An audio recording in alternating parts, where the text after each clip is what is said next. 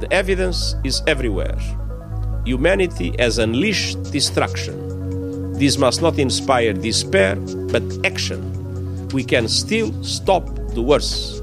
But to do so, we must turn a year of burning heat into a year of burning ambition and accelerate climate action now. Vielleicht sitzen Sie ja gerade irgendwo im Schatten, ein eiskaltes Getränk in der Hand und unsere lieblichen Stimmen im Ohr. Das würde ich Ihnen zumindest wünschen. Große Teile der Welt erleben gerade nie dagewesene Temperaturen. Uns erreichen apokalyptische Bilder aus Griechenland, von der beliebten Ferieninsel Rhodos, aber auch in Tunesien lodern Waldbrände. In Algerien sind über 30 Menschen ums Leben gekommen und Kanada erlebt Rekordtemperaturen, Waldbrände und Überflutungen gleichzeitig. Die Menschheit hat die Zerstörung entfesselt, wie es der UN-Generalsekretär Antonio Guterres eben gesagt hat.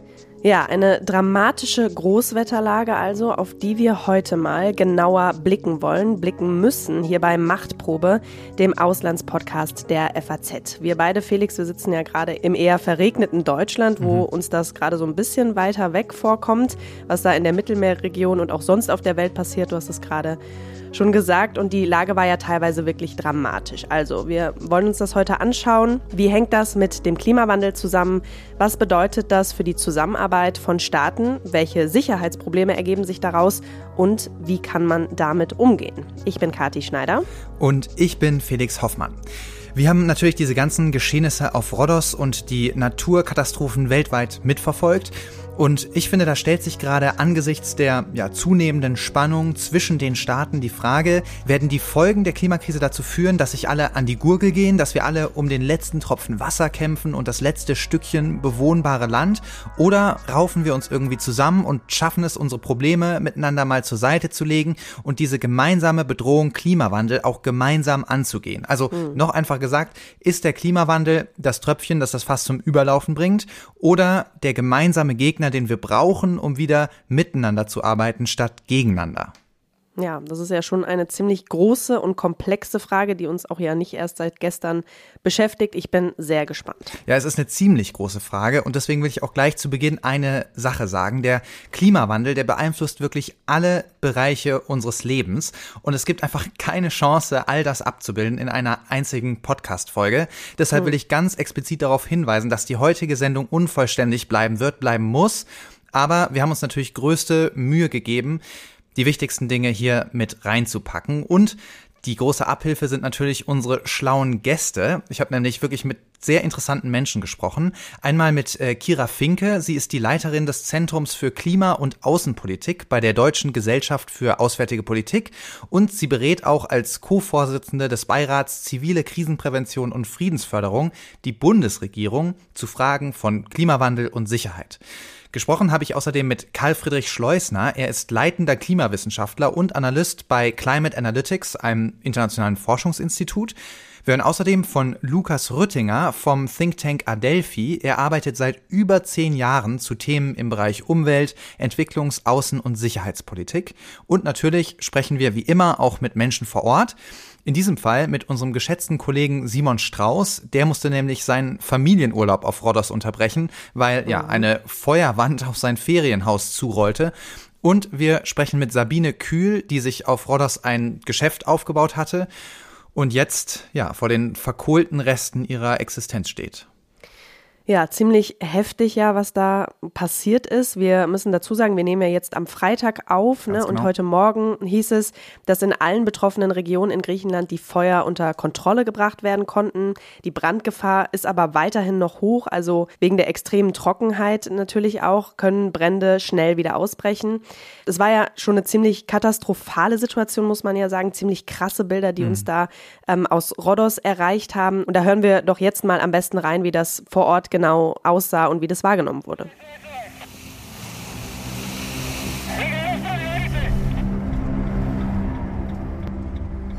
Ein Feuergürtel zieht sich über Rhodos. Vom Küstenort Kiotari im Südosten bis ins Zentrum der beliebten Ferieninsel vor der türkischen Küste.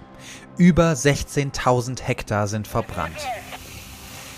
Der Schaden ist riesig. Viele Menschen verlieren ihr Zuhause und ihre Lebensgrundlage. Auch Sabine Kühl, die sich in den letzten 16 Jahren ein Wassersportgeschäft auf Rhodos aufgebaut hat. Das ist alles verbrannt, alles. Unser gesamtes Material, unsere, unser Equipment, die gesamte Geschäftsgrundlage, die wir uns in 16 Jahren geschaffen haben. Ich, ich war noch nicht mal da. Ich, ich ziehe hier rum von Haus zu Haus und schlafe immer bei irgendwelchen Leuten mit meinen Hunden. Ich habe noch nicht mal meinen Lebenspartner seit vier Tagen gesehen. Die Klimakrise hat Rhodos fest im Griff. Der griechische Premierminister Mitsotakis sieht sein Land im Kriegszustand. Wir gehen davon aus, dass die Hitze in den kommenden Tagen etwas abnehmen wird. Aber in den nächsten Wochen müssen wir unbedingt wachsam bleiben. Wir befinden uns im Krieg und wir sind vollständig fokussiert auf das Feuer. Auf Rhodos sind Waldbrände nichts Neues. Auch in diesem Jahr verfolgen die Menschen den Verlauf der Brände. Auch unser FAZ-Kollege Simon Strauß verbringt seinen Urlaub auf der Insel. Also man sah noch keine wirklichen Flammen tagsüber, aber Rauch. Und wir waren dann noch irgendwie unten in der Bucht am Schwimmen und auf einmal spürte ich so Asche im Mund, ja. Also so Aschepartikel, die mir so in den Mund flogen beim Schwimmen. Und da dachte ich dann, okay, das ist jetzt doch irgendwie alles ernster, als man bisher gedacht hat. Und relativ schnell danach, so ein paar Stunden danach, sah man dann so eine auch wirklich eindrucksvolle Kette von Booten, die aus Rodderstadt Richtung Südosten fuhren und offensichtlich eben diese Evakuierungsmaßnahmen begannen. Mit rund 20.000 Betroffenen ist es die größte Evakuierung in der jüngeren griechischen Geschichte. Das mulmige Gefühl wächst, doch noch raten Bekannte und Nachbarn dazu, Ruhe zu bewahren. Bis Samstagnacht dann das Handy klingelt. Da hieß es dann Evacuate now, also evakuieren Sie jetzt sofort. Und als man dann raus auf die Terrasse trat, dann war wirklich der gesamte Berg, auf den man da vorher geschaut hatte, in Flammen. Also das war schon ein Bild, das werde ich so schnell nicht vergessen. Ähm, und dann, genau, haben wir auch nicht mehr viel länger gezögert, äh, haben die Kinder genommen und sind ins Auto gesprungen und dann Richtung Norden gefahren. Und das erwies sich dann eben als ein großes Glück, ne, dass man ein Auto hatte in dieser Situation, weil sonst wäre man ziemlich aufgeschmissen gewesen. Auf dem Weg spielen sich dramatische Szenen ab. Desorientierte Urlauber stehen am Straßenrand, Eltern mit kleinen Kindern, die mitten in der Nacht aus ihren Betten geholt wurden. Sie sollen sich in den nächsten Ort begeben, dafür müssen sie aber kilometerweit durch die Dunkelheit laufen. Es gibt kaum Informationen darüber, wo es gerade brennt. Handelt es sich um eine Vorsichtsmaßnahme oder hat man das Feuer schon im Rücken? Nur dem beherzten Eingreifen der Einheimischen auf Rhodos ist es zu verdanken, dass keine Massenpanik ausbricht. Sie fahren die ganze Nacht über die Insel, sammeln Menschen ein, verteilen Wasser. Was für viele Urlauber ein Urlaubsende mit Schrecken ist, ist für die Bewohner von Rhodos erst der Anfang einer Katastrophe. Über 2,5 Millionen Touristen kommen jährlich auf die Insel. Juni bis August ist die Hauptsaison. Und die ist jetzt gelaufen. Ob sich die Urlauber nächstes Jahr wieder nach Rhodos trauen, weiß niemand so genau. Sabine Kühl ist besorgt. Wir sind voll gebucht und durch das Feuer, wo wir jetzt wie gesagt 50.000 Euro verloren haben, rein an Material, jetzt stornieren die Leute und dadurch verlieren wir jetzt auch noch alles an Buchungen, was uns jetzt noch Geld reinbringen würde. Und das ist das Katastrophale an der Sache. Wenn die Leute jetzt wenigstens kommen würden, weil das geht, na, wir können hier arbeiten, weil es ist ja nur ein Teil der Insel verbrannt. Der Rest ist ja komplett noch frei und bewohnbar. Ganz Rhodos hofft nun auf kühlere Temperaturen. Und tatsächlich könnte zunehmender Wind etwas Linderung bringen. Das hat aber seinen Preis. Der Wind wird die Feuer auf der Insel wieder entfachen.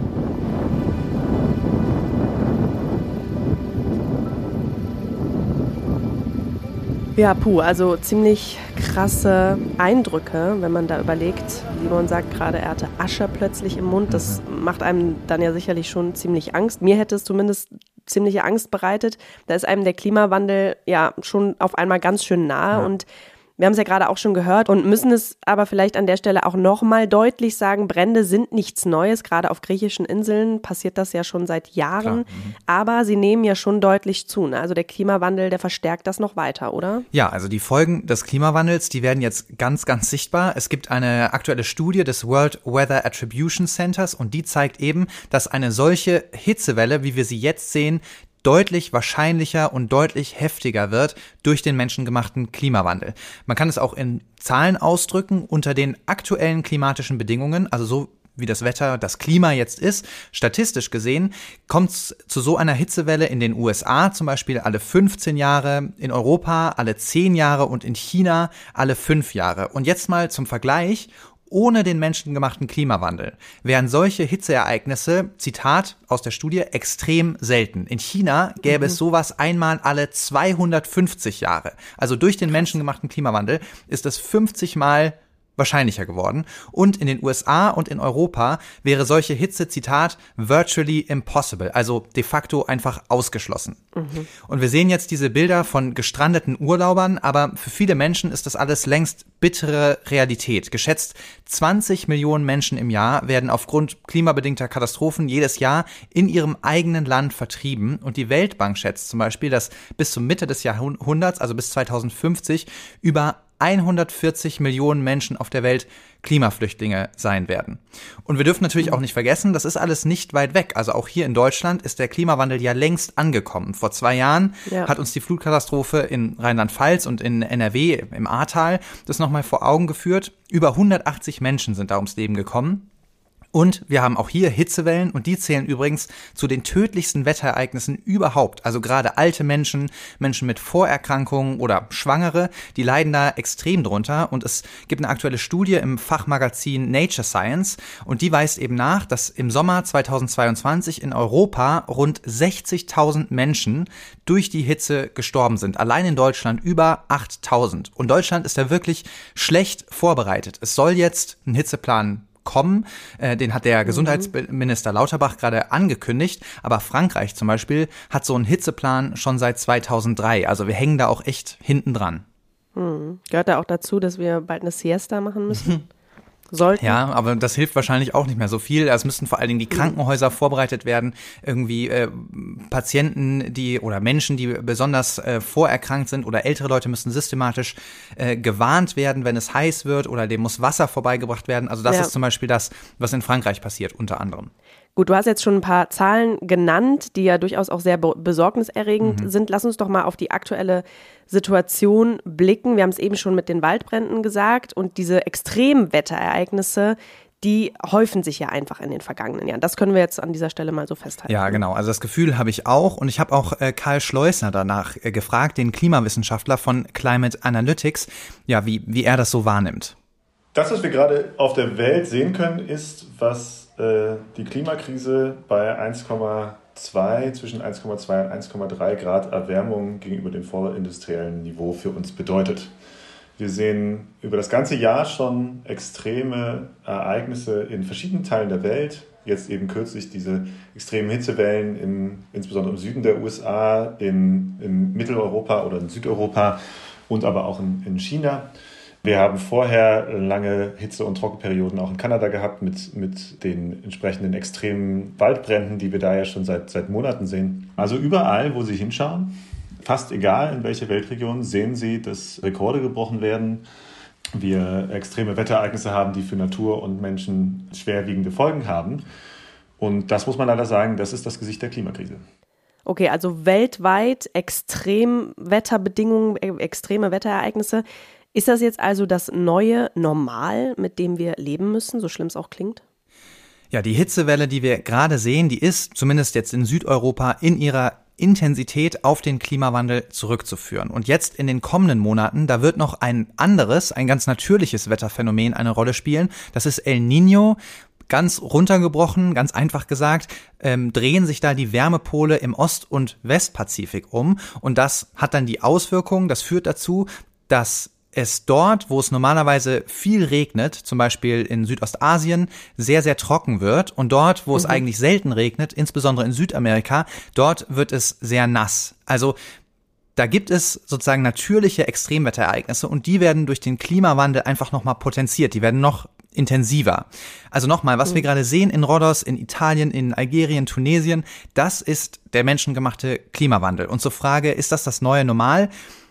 Da ist die Antwort nein. Wir erhitzen die Atmosphäre ja immer weiter, also im Schnitt um 0,2 Grad pro Dekade. Das heißt, was wir jetzt sehen, ist nicht das neue Normal, das ist erst der Anfang. Und das ist eine großes, großes Gefahr, große Gefahr, weil wir uns natürlich immer an dem orientieren, erstmal, was wir kennen, ne, was wir erlebt haben, von dem wir denken, dass das jetzt ja so das neue Normal in Anführungsstrichen ist und wir müssen verstehen, es gibt kein Normal. Wir verändern die Klimabedingungen auf diesem Planeten so schnell, dass wir gar nicht verstanden haben und gar nicht so richtig erleben, wie, wie schnell und wie stark es uns vor Herausforderungen stellt. Das neue Normal wird sich erst eingestellt haben, wenn wir dem Klimawandel Einhalt gebieten. Und das heißt, wir müssen global Nullemissionen erreichen. Nur dann wird der Anstieg der globalen Mitteltemperatur in unserem zentralen Estimate gestoppt sein. Und dann können wir langsam anfangen, von einem neuen Normal zu reden. Bis wir dorthin gekommen sind, ist alles unnormal und darauf müssen wir uns einstellen. Ja, es sind ja alles andere als gute Aussichten mhm. und es klingt jetzt auch so, als seien wir davon noch weit entfernt, ne, dem Klimawandel Einhalt zu gebieten.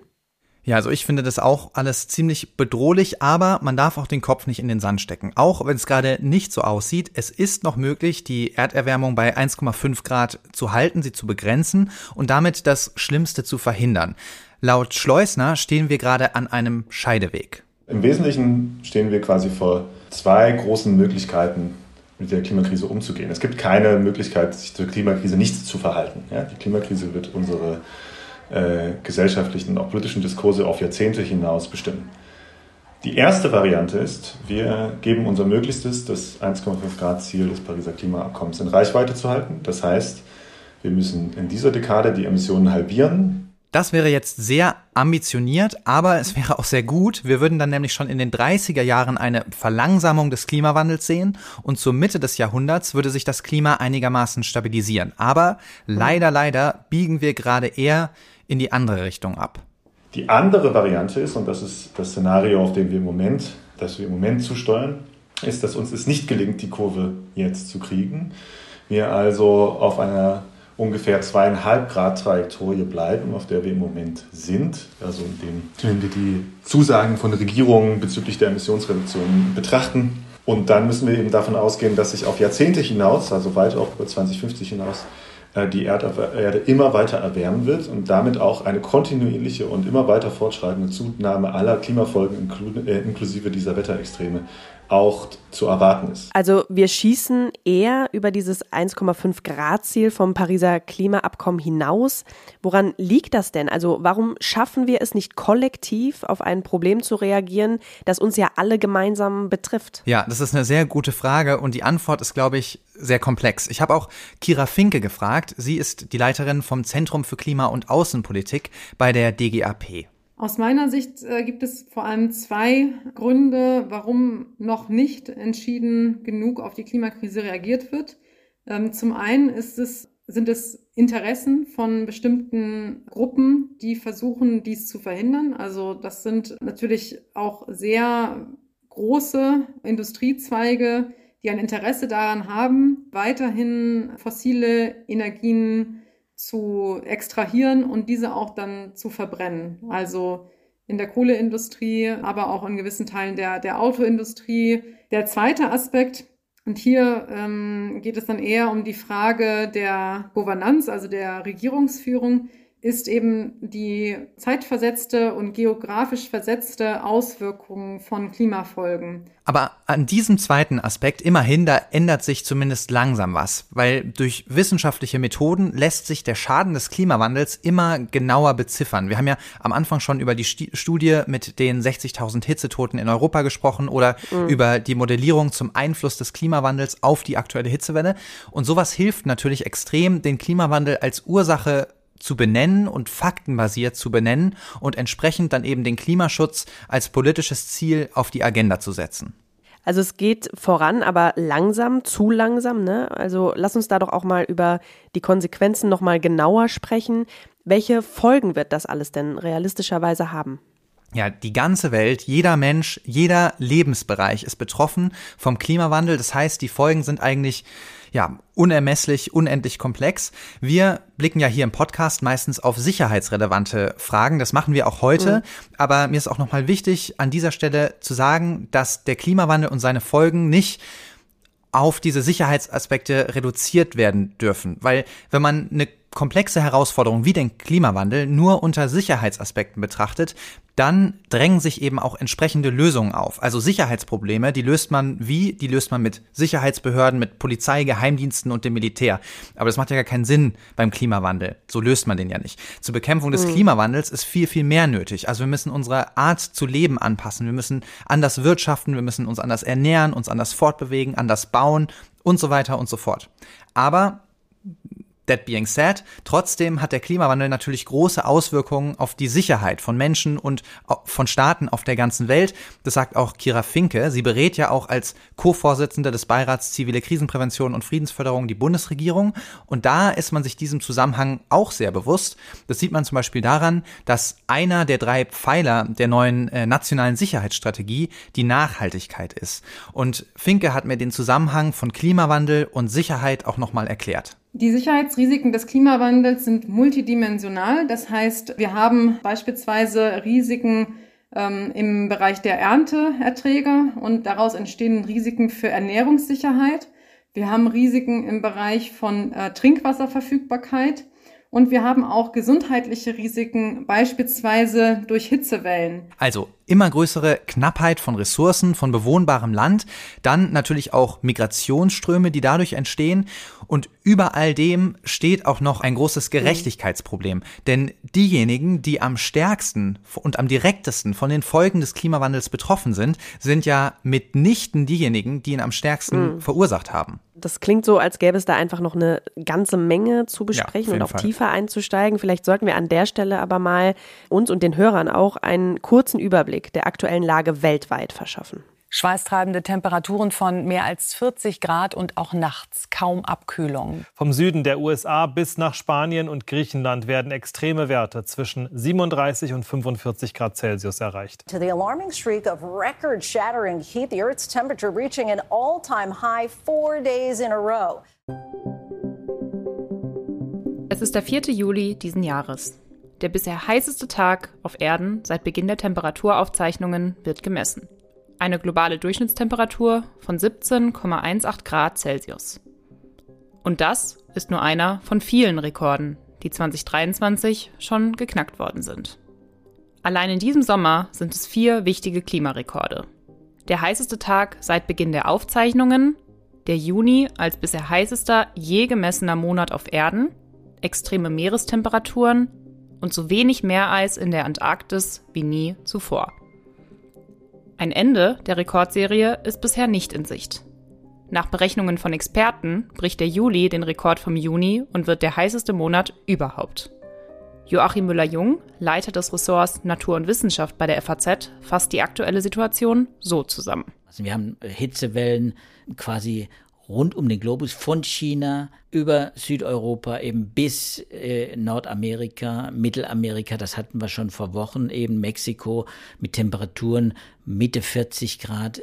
Ende 40 Grad. China, 52 Grad äh, Lufttemperatur wohlgemerkt. Äh, und eben jetzt äh, Südeuropa mit eben auch Rekordwerten an Rekordwerten. Man muss das wirklich in der Mehrzahl sagen. Quasi überall im Mittelmeer werden im Moment Allzeithochs erreicht. Äh, eben Sizilien, Sardinien, Griechenland, Tunis, also Alba, egal wo man hinguckt, rund um das Mittelmeer gibt es im Moment äh, Rekorde und deswegen kann man sagen, das ist äh, wirklich ein sehr, sehr ungewöhnliches Jahr.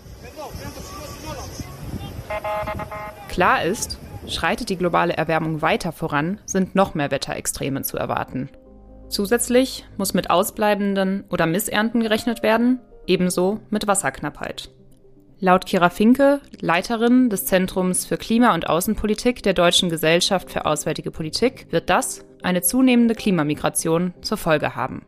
Es gibt verschiedene Formen der Vertreibung, also diese temporäre Vertreibung nach einem Extremereignis es gibt Vertreibung über größere Distanzen, kleinere Distanzen, Land-Stadt-Migration. Was wir wissen, beispielsweise im vergangenen Jahr sind aufgrund von Naturkatastrophen über 30 Millionen Menschen äh, in, innerhalb von Ländern vertrieben worden. Das war ein neuer Rekord im vergangenen Jahr. Natürlich sind nicht alle diese äh, Naturkatastrophen auf den Klimawandel zurückzuführen, aber die weit überwiegende Zahl dieser Naturkatastrophen sind ähm, wetterbedingte äh, Naturkatastrophen. Und wir wissen, dass diese Wetterextreme eben in ihrer Häufigkeit und Intensität zunehmen und dass auch immer mehr Menschen in äh, exponierten Gebieten leben. Naturkatastrophen lösen dem Internal Displacement Monitoring Center zufolge mehr Vertreibungen aus als Konflikte und Gewalt. Die meisten Menschen, die im Zusammenhang mit Klimaveränderungen und Naturkatastrophen zur Flucht gezwungen werden, bleiben dabei in ihren eigenen Ländern. Bis 2050 könnten bis zu 143 Millionen Menschen zu Klimaflüchtlingen werden, so die Weltbank. Das betrifft besonders diejenigen in der Region Subsahara-Afrika, Lateinamerika und Südasien. In Zukunft wird auch das Thema Wasserknappheit eine immer größere Rolle spielen. Nach dem aktuellen Weltwasserbericht der Vereinten Nationen leben rund 10 Prozent der Weltbevölkerung in Ländern mit schwieriger Wasserversorgung. Dazu gehören vor allem Länder im Nahen Osten, Asien, Nordafrika und Südamerika. Aber auch in Nordamerika, zum Beispiel im US-Bundesstaat Kalifornien oder in europäischen Ländern wie Spanien und Griechenland, ist Wasser besonders knapp. Auch die ökonomischen Schäden durch wetterbedingte Naturkatastrophen nehmen zu. Seit 1970 sind Schäden in Höhe von 4,3 Billionen US-Dollar entstanden. Allein von 2010 bis 2019 beträgt die Schadenssumme 1,5 Billionen US-Dollar. Die Kosten steigen exponentiell an. Am schlimmsten trifft es dabei ärmere Länder. Also wir können ja schon sagen, wie die Erwärmung äh, auch die Volkswirtschaften, insbesondere in tropischen Ländern, betroffen hat. Also die, das Klimaextreme und die Erwärmung an sich hat mit äh, hoher Wahrscheinlichkeit schon die volkswirtschaftliche Entwicklung in Ländern des globalen Südens oder in heißeren Regionen sehr substanziell negativ beeinflusst über die letzten Jahrzehnte. Sagt Klimawissenschaftler Karl Friedrich Schleusner, der die Abteilung Klimaforschung an der Humboldt-Universität zu Berlin leitet. Globale Ungerechtigkeiten verschärfen sich durch den Klimawandel also nur noch weiter.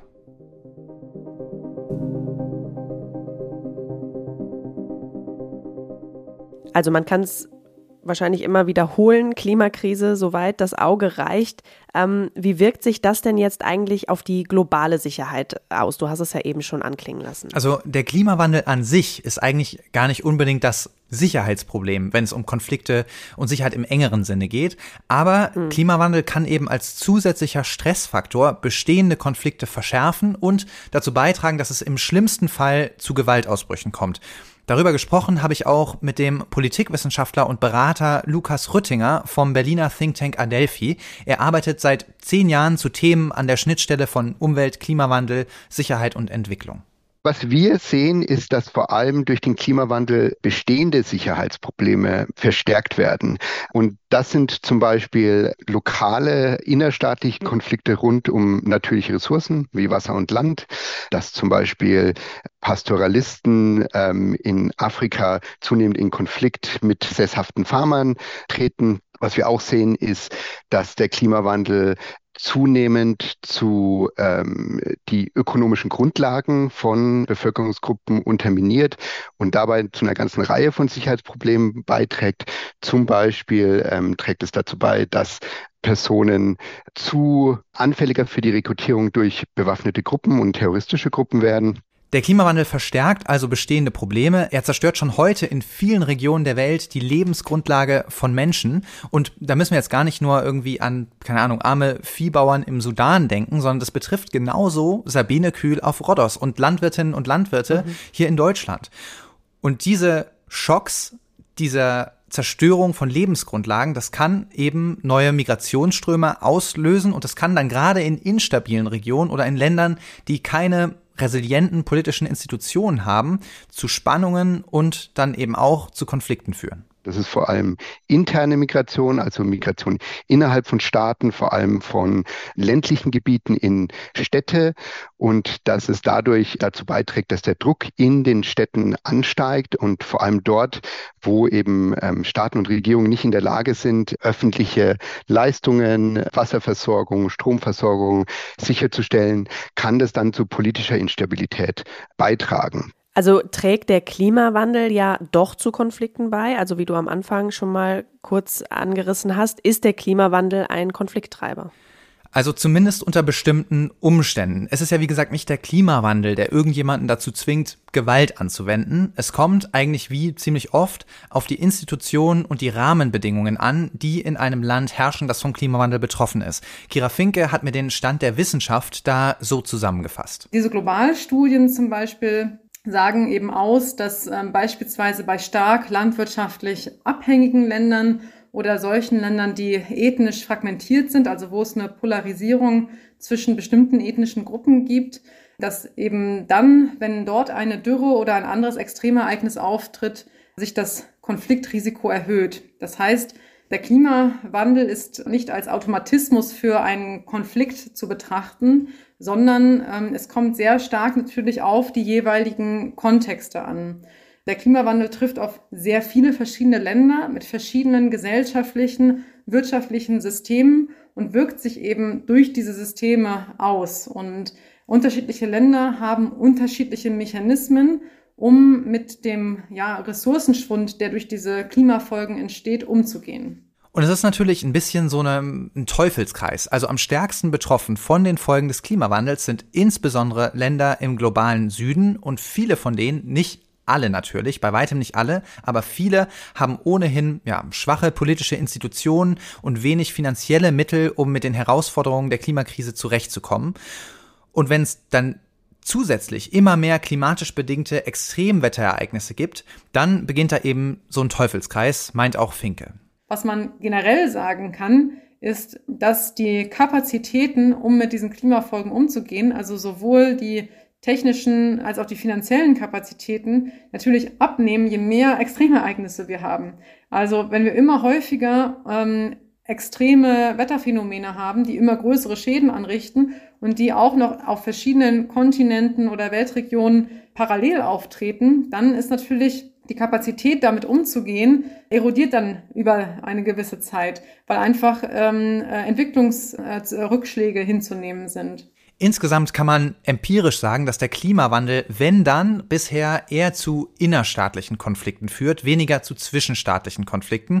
Das kann sich natürlich noch ändern. Also nehmen wir zum Beispiel den zunehmenden Druck auf Wassersysteme durch den Klimawandel, aber auch zum Beispiel durch Bevölkerungswachstum das hat schon Sprengkraft. Also Äthiopien zum Beispiel hat mit dem Bau des Grand Renaissance Dam den Nil gestaut und flussabwärts in Ägypten findet man das gar nicht lustig. Da wurde schon öfters auch mit militärischer Eskalation gedroht. Soweit ist es zum Glück mhm. noch nie gekommen. Und auch hier ist es wieder eben eine Frage der Institution. Also ob diese Länder dann eben in der Lage sind, diese Spannungen, diesen Interessenkonflikt um die Ressource Wasser zu managen und einen friedlichen Interessenausgleich zu finden.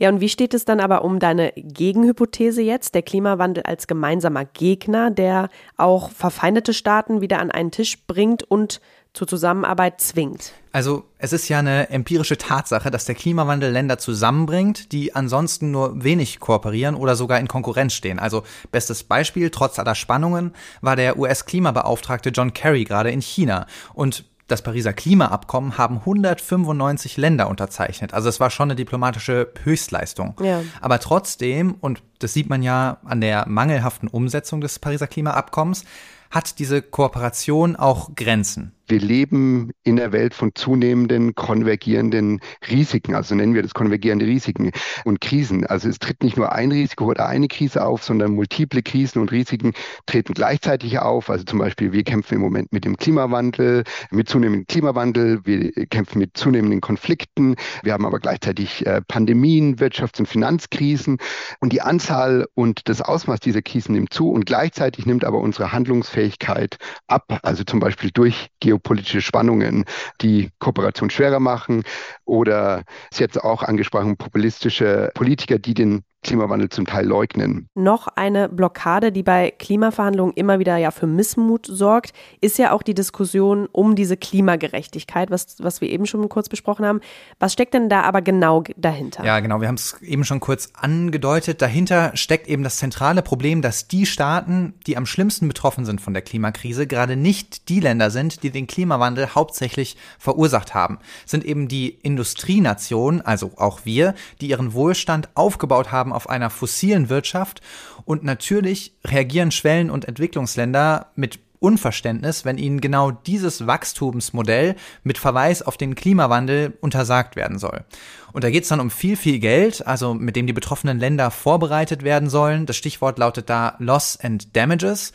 Und eigentlich haben die Industriestaaten jährlich 100 Milliarden Dollar dafür zugesagt, ab 2020, dass diese Länder eben ja Maßnahmen ergreifen können, um sich zu adaptieren und Resilienz mhm. aufzubauen. Aber bisher wurde dieser Betrag noch nie erreicht. Dazu auch nochmal Karl Schleusner, der übrigens neben seiner Forschungstätigkeit auch seit zehn Jahren die Bundesregierung bei internationalen Klimaverhandlungen berät. Dort muss man ganz klar sagen, haben die entwickelten Länder, die westlichen Länder bis jetzt ihre Versprechungen eben leider nicht eingehalten. Und das ist ein, ein großer Hemmschuh im Moment für die, für die Klimaverhandlungen, dass im Pariser Abkommen oder im Rahmen des Pariser Abkommens 100 Milliarden im Jahr für globalen Klimaschutz ab 2020 versprochen waren, die sind immer noch nicht erreicht. Äh, die werden vielleicht dieses Jahr erreicht, aber es ist natürlich einige Jahre zu spät und wir können wissenschaftlich auch sagen, dass diese Summe viel zu klein ist. Und damit schaden wir uns auf Dauer auch selbst, das sagt auch Kira Finke. Die Ungerechtigkeit die der Klimawandel erzeugt, die ist natürlich auch ein Konfliktrisiko. Vielleicht nicht unbedingt für gewaltsame Konflikte, aber äh, für unsere generelle Kooperation, für unsere Diplomatie, für unsere Reputation auf der Welt ist ähm, die Klimakrise und die Schäden, die wir in der Atmosphäre anrichten, natürlich ein großes Problem.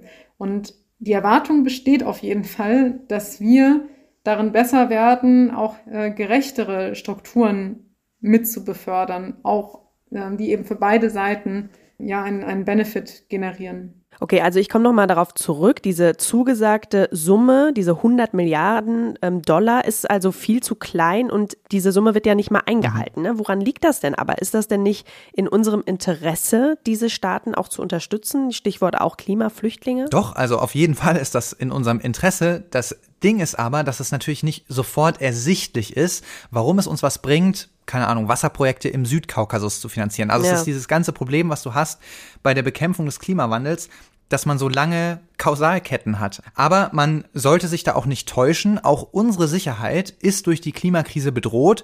Wir sind ja nicht isoliert vom Rest der Welt. Wir sind der Rest der Welt. Ein ganz entscheidender Punkt ist für mich, dass Deutschland ähm, oder Europa ähm, allgemein kein Interesse daran hat, dass sich große Teile der Welt destabilisieren und in einem zunehmenden Teufelskreislauf von zunehmendem Klimawandel und zunehmenden Konflikten gefangen sind. Ähm, weil das sind natürlich auch Absatzmärkte für uns und wir sind natürlich aber auch ähm, abhängig vom Rest der Welt. Und ich glaube, das darf man nicht vergessen, dass wir ähm, für viele unsere Rohstoffe, ähm, für viele der Transportwege auf Sicherheit in diesen, ähm, in diesen Ländern und Regionen angewiesen sind. Also schon aus ganz hartem Eigeninteresse sollten wir uns nicht abwenden vom Rest der Welt und natürlich haben wir auch eine Verantwortung, jetzt mal moralisch argumentiert. Ja. Es ist unsere Lebensweise und unser Wohlstand, der dazu beigetragen hat und weiterhin dazu beiträgt, dass Menschen auf der ganzen Welt ihre Lebensgrundlage verlieren.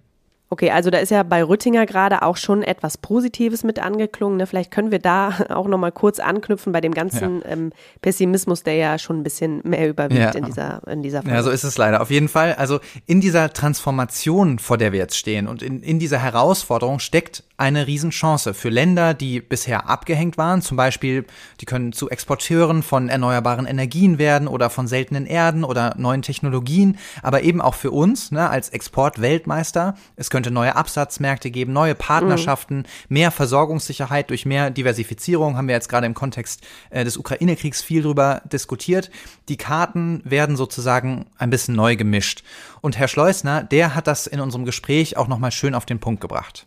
Das ist eigentlich ein, ein, großes Zeichen und verbindet sich genau mit, dieser, mit diesen Chancen und diesen Chancen zur Transformation, dass im Kontext dessen, was wir gemeinsam bezüglich des Klimawandels zu bewältigen haben, wir auch die Chance haben, eben eine globale Weltgemeinschaft des 21. Jahrhunderts zu bauen, denn die von gegenseitiger Solidarität und Respekt äh, geprägt sein muss, um das Klimaproblem wirklich wirksam zu adressieren und uns vielleicht halt auch in vielen anderen Bereichen helfen kann. Ich denke also in der, in der gemeinsamen Transformation, den Ambitionen, die wir haben müssen, um Klimawandel zu begegnen, stecken viele, viele Chancen für auch andere Probleme der Menschheit, die wir gemeinsam und synergetisch damit adressieren können. Puh, ja gut. Also doch noch ein bisschen Grund ein bisschen. zur Hoffnung, würde ich sagen, oder? Absolut. Also wie schon gesagt, den Kopf in den Sand zu stecken, ist einfach keine Option. Die Klimakrise zwingt uns dazu, zu ja. reagieren und es liegt in unserer Hand, wie wir damit umgehen.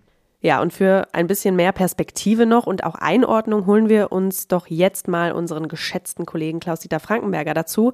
Vielleicht hat der ja auch noch ein paar tröstende Worte. Hoffentlich. Das große Ganze mit dem ehemaligen FAZ-Auslandschef Klaus-Dieter Frankenberger. Hallo, Herr Frankenberger, schön, dass Sie wieder bei uns sind. Ja, ich freue mich auch wieder. Hallo, Herr Frankenberger. Herr Frankenberger, Sie haben ja viele Jahre als Journalist gearbeitet, Jahrzehnte, auch in einer Zeit, muss man sagen, in der der Klimawandel noch weniger sichtbar war, beziehungsweise auch weniger ernst genommen wurde.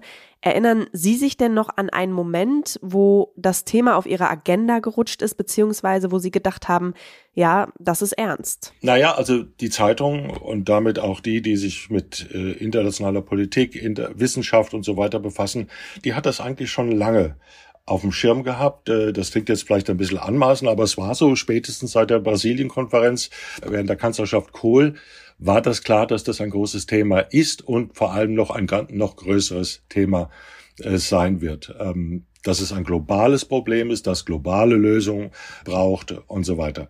Aber es war auch klar, weil wir noch nicht diese Dringlichkeit gesehen haben, unmittelbar, wie wir jetzt, also immer extremere, immer intensivere äh, Wetterereignisse, dass das äh, sich schwer gegen andere äh, Themen durchsetzen konnte. Mhm. Ja, es war auf unserer Agenda, äh, aber ich gebe ganz ehrlich zu, dieses Maß an aufrüttelnder Betroffenheit, äh, die wir heute spüren, das Maß an Irritation, Sorge, Zukunft, Überleben, Existenz, das habe ich persönlich, das gebe ich ganz ehrlich zu, erst bekommen mit der ganz banal biografisch mit der Geburt unserer Enkelkinder. Ja.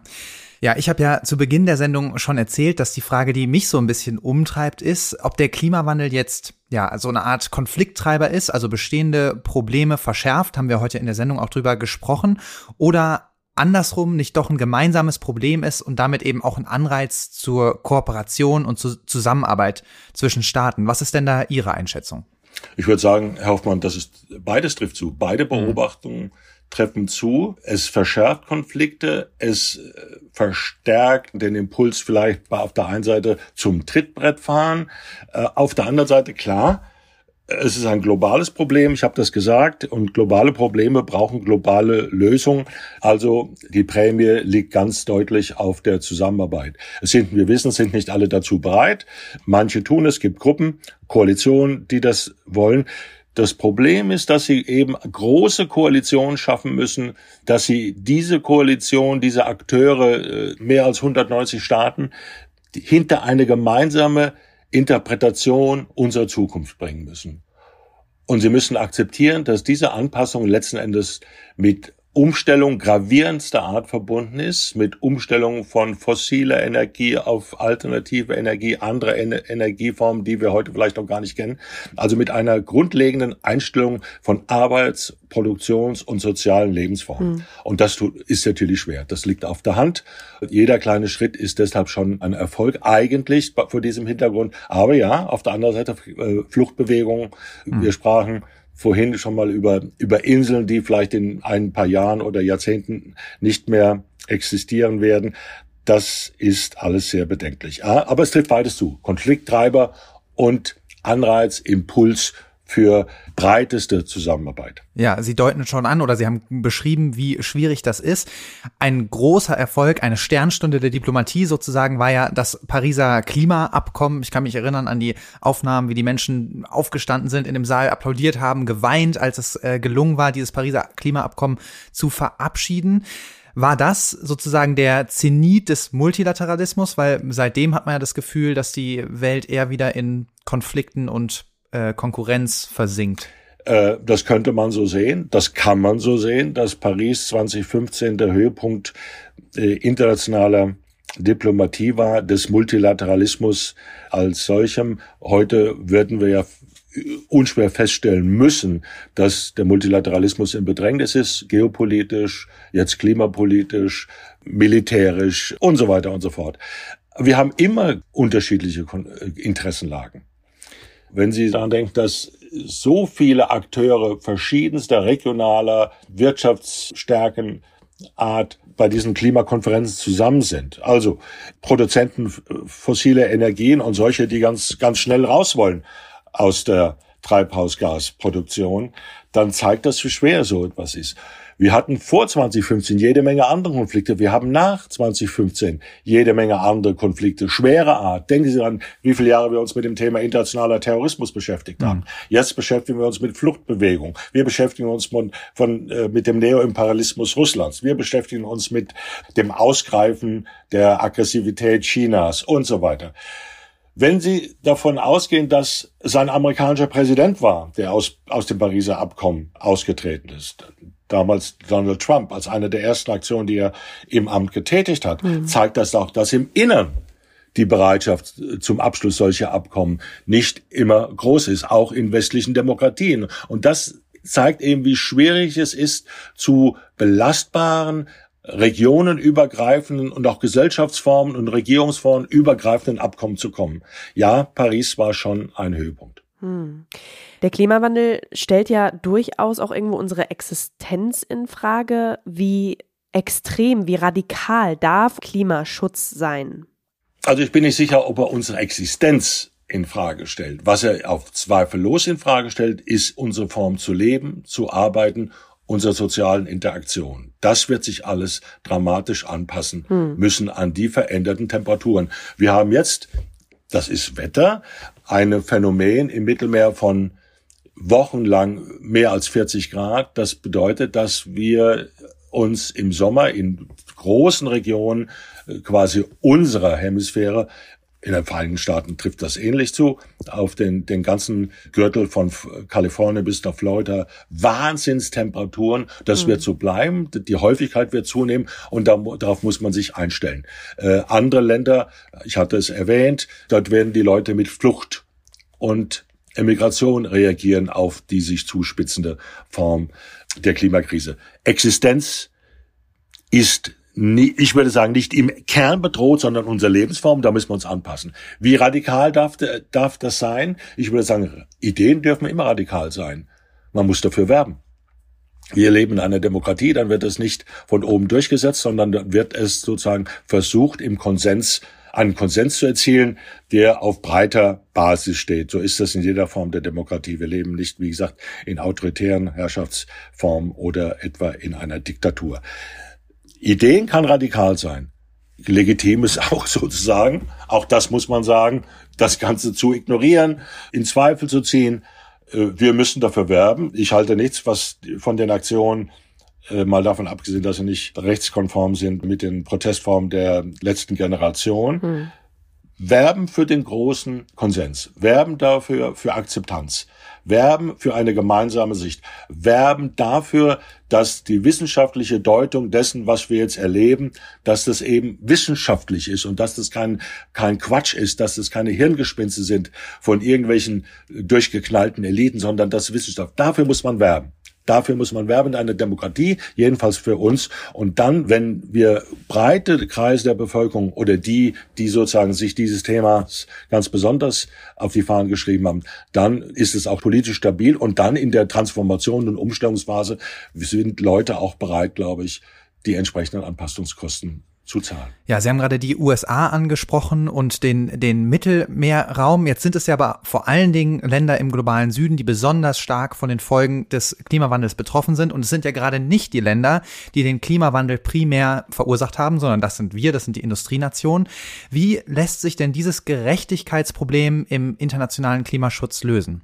Ja, natürlich mit Ausgleichsmaßnahmen, vulgo Ausgleichszahlungen. Und darüber wurde ja beim letzten COP-Treffen auch in Ägypten gesprochen. Ich glaube, die alten und die neuen Großemittenten, und ich rechne mal Deutschland, die EU-Länder, jedenfalls die hochindustrialisierten zu den alten Großemittenten, die neuen Großemittenten sind die Vereinigten Staaten, auch altes Industrieland, China, die Golfländer und so weiter mhm. und so fort, äh, die heute pro Kopf und oder äh, als Ganzes ungeheure Mengen nach wie vor an Treibhausgas ausscheiden. Die sind in der Verantwortung, die können sich auch nicht rausreden. Da gibt es nicht. Wir haben eine lange Spur, Großbritannien hat eine lange Spur, Belgien, selbst ein solches kleines Land wie Belgien als hochindustrialisiertes Land, das äh, Stahlproduktion hatte, Kohle, Kohle emittiert hat von vor 100, 200 Jahren, die sind alle in der Verantwortung und die müssen sich dieser Verantwortung stellen. Und da hilft es nichts zu sagen von den die das Ganze skeptisch sehen, den Klimawandel leugnern, äh, zu sagen, naja, wir, wir, wir sind ja nur für zwei Prozent der Emissionen verantwortlich. Was soll's, wenn wir uns umstellen? Ähm, ja, wir sind heute nur für zwei Prozent der Emissionen zuständig sozusagen, aber wir haben unsere Fußspur, mhm. unsere fossile Fußspur, unsere Emissionsspur ist lang, reicht in tiefe Schichten und es war früher mal sehr, sehr breit. Mhm. Also Ausgleichszahlungen, Ausgleichszahlungen sind unabdingbar. Da würde ich gerne nochmal nachfragen, weil Ausgleichszahlungen, das wird ja auch gemacht oder zumindest wird es versprochen, aber eingelöst wird dieses Versprechen ja nicht wirklich. Also diese 100 Milliarden, die zugesagt wurden, die werden, werden seit Jahren nicht erreicht. Vielleicht klappt es dieses Jahr, aber wir haben heute auch in der Sendung gehört, die Wissenschaft sagt, selbst diese 100 Milliarden, die versprochen wurden, die würden niemals ausreichen, um den Ländern wirklich dabei helfen, resilient zu werden gegen die Folgen des Klimawandels. Ja, deswegen bin ich wieder bei meinem Punkt in politischer Konsens. Auch da braucht, braucht es Mehrheiten in den Parlamenten, dafür zu sorgen, dass die Zusagen eingehalten werden und dann in, in entsprechende Programme umgeleitet werden. Man spricht ja in der Klimapolitik von Adaption, von Mitigation auf Englisch, ähm, also eher Anpassung. Hm. Natürlich muss man sich fragen, was man da machen kann was man machen sollte. Einfach Geld zu überweisen und die Leute kriegen dann vom Staat in, in, in einem afrikanischen Land oder auf einer pazifischen Insel einen Scheck, so eine Art Sozialeinkommen, das wird das langfristige Überleben dieser, dieser Staaten oder dieser Inseln, dieser Region nicht sicher. Man muss schon wissen, was man mit dem Geld macht, was sinnvoll ist. Mhm. Ähm, das heißt, deswegen gibt's ja auch, ja, so sowas wie Umweltbürokratie. Deswegen gibt es internationale Organisationen, die sich mit dem Thema befassen, äh, um zu sehen, was wirklich sinnvoll ist. Aber an nochmal an unsere Verantwortung, unsere die großen Alten und die neuen Großemittenten, da gibt's nichts zu rütteln. Mhm. Sie haben es jetzt eben schon mal angesprochen, aber nochmal genauer nachgefragt. Ist denn wirkungsvoller, das heißt auch gemeinsamer Klimaschutz, koordinierter Klimaschutz möglich in einer Welt, in der die Nationalstaaten wieder immer stärker auf die eigenen Interessen ähm, fokussiert sind? Also ich würde glauben, Frau Schneider, dass die, die Akteure, die Staaten, die Regime, demokratische äh, regierte Länder illiberal äh, geführte, autoritär geführte Länder immer ihre Interessen im, im Auge haben. Es geht einfach daran, und deswegen gab es auch immer Interessenkollisionen. Deswegen dauern solche Konferenzen äh, auch lange, sind schwierig, drohen zu scheitern, weil eine unglaubliche diffuse Zahl von heterogenen Ländern auf einen Nenner gebracht werden muss. Mhm. Und da gibt es natürlich Länder, die von der Produktion, dem Export von Erdöl und Gas leben. Das ist klar. Also kann man von vornherein denen eine Art von Sperrpotenzial und Sperrhaltung äh, zuschreiben. Andere sagen, naja, Freunde, ihr habt ja 200 Jahre die Welt ver verpestet, äh, ihr habt seit, seit zig Jahren fahrt ihr Auto, wir sind jetzt auf dem Weg zu einer Mittelklassegesellschaft, wir wollen jetzt auch dies oder jenes und es gibt auch genug Leute, Fachleute, die sagen, Afrika, um bestimmte Entwicklungsniveaus zu erreichen, muss erst aber im Schnelldurchgang eine Phase der Industrialisierung durchlaufen. Industrialisierung durchlaufen. Wie, mit welchen, mit welchen Energieformen? Wir können darüber jetzt spekulieren, ob das gleich mit Wasserstoff geht, mit anderen Formen, alternative Energie. Mit anderen Worten, ich würde nicht sagen, äh, dass plötzlich die, die Staaten ihre nationalen Interesse oder die Regime oder interessierte Gruppen in diesen Ländern ihre Interessen entdeckt, entdeckt haben. Problem bleibt, a, es gibt Profiteure hm. und damit gesellschaftliche Interessen, die so etwas verteidigen. Die bisherige Energieform, denken Sie zum Beispiel auf der, am weiteren Punkt an den brasilianischen Regenwald. Da gibt es natürlich Leute, die sich mit der Politik ver, äh, verbandelt und verbunden haben, hm. die den, Regenwald roden legal oder illegal. Und alle anderen sagen, um Gottes Willen, macht hier kein dummes Zeug. Wir bezahlen euch dafür, dass ihr ihn, ihn erhaltet. Das heißt, man muss eine gemeinsame Sicht finden, dass ein gemeinsames Interesse die Anstrengung lohnt und nicht Trittbrettfahrerei quasi ökonomisch noch so und so viele Jahre lang sich auszahlt. Aber mhm. das ist ehrlich gesagt nicht leicht. Aber auch diese Interessen, Güterabwägung, Interessenabwägung, Interessenkoalition kennen wir auch von anderen Politikfeldern. Das ist sozusagen ja. nicht neu. Was hier eben ist, weil so viele unterschiedlich strukturierte Länder, Kleinststaaten, große Länder, denken Sie mal Russland. Russland wird vielleicht oder würde vielleicht unabhängig von, dass es jetzt noch Erdgas und Erdöl und Kohleproduzent ist, vielleicht von einem Klimawandel produzieren. Tiger, Nordpass-Arktische äh, Passage und so weiter und so fort. Wer weiß das? Deswegen auch eine relativ entspannte Haltung, wenn ich das mal so zynisch sagen darf, zum, zum Klimawandel. In anderen Ländern, in anderen Staaten und Regionen sind die Länder jetzt viel alarmierter, äh, weil es dramatisch zugeht eben. Ja, mhm. also großes Problem, große Herausforderung. Lassen Sie uns zum Schluss aber noch mal ein bisschen einen positiven Spin reinbringen. Vielleicht schaffen wir das ja, wenn es um die Lösung der Klimakrise geht. Was macht Ihnen denn da vielleicht Hoffnung? Na, erstens lassen die Anstrengungen nicht nach. Also es gibt genügend also damit meine ich nicht unbedingt die Aktivisten, auch genügend Regierungen, die dieses Thema sich auf die Fahnen geschrieben haben. Denken Sie an die Bundesregierung. Aber nicht nur äh, die Vereinigten Staaten oder Präsident Biden forcieren das, suchen die Abstimmung mit dem geopolitischen Rivalen China. Und auch mhm. der geopolitische Rivale China ist nicht nur taub, ist nicht nur taub. Äh, die Leute wollen nämlich auch dort nicht in verdreckter, kontaminierter Luft leben, sondern es gibt Möglichkeiten, dass man zu partiellen Übereinkünften kommt. Das, das, da muss eben konsequent nachgearbeitet und, fort, und, und weitergearbeitet werden. Zynisch aber wahr ist auch, dass je häufiger Extremwetterereignisse eintreten, wir haben darüber schon gesprochen, dass bestimmte Formen des, des sozialen und wirtschaftlichen Lebens partiell äh, ausgeschaltet werden, nicht mehr möglich sein werden. Denken Sie, den Tourismus im Sommer im Mittelmeer ist, wenn ich dort wäre, wenn ich äh, sozusagen Tourismus äh, verantwortlicher wäre in Süditalien, in Südspanien, in Griechenland, musste man sich überlegen, wie das in Zukunft mhm. so weitergehen wird. Zu hoffen, nächstes Jahr wird es eben nur noch 32 Grad und nicht mehr 45, mhm. ist natürlich keine Strategie, die man fahren kann. Das heißt, Leute werden sich anpassen beziehungsweise äh, überlegen, was können wir tun, um das zu stabilisieren? Darum geht es im Moment, sozusagen den Klimawandel zu stabilisieren. Wir werden ihn niemals wieder zurückgängig machen können.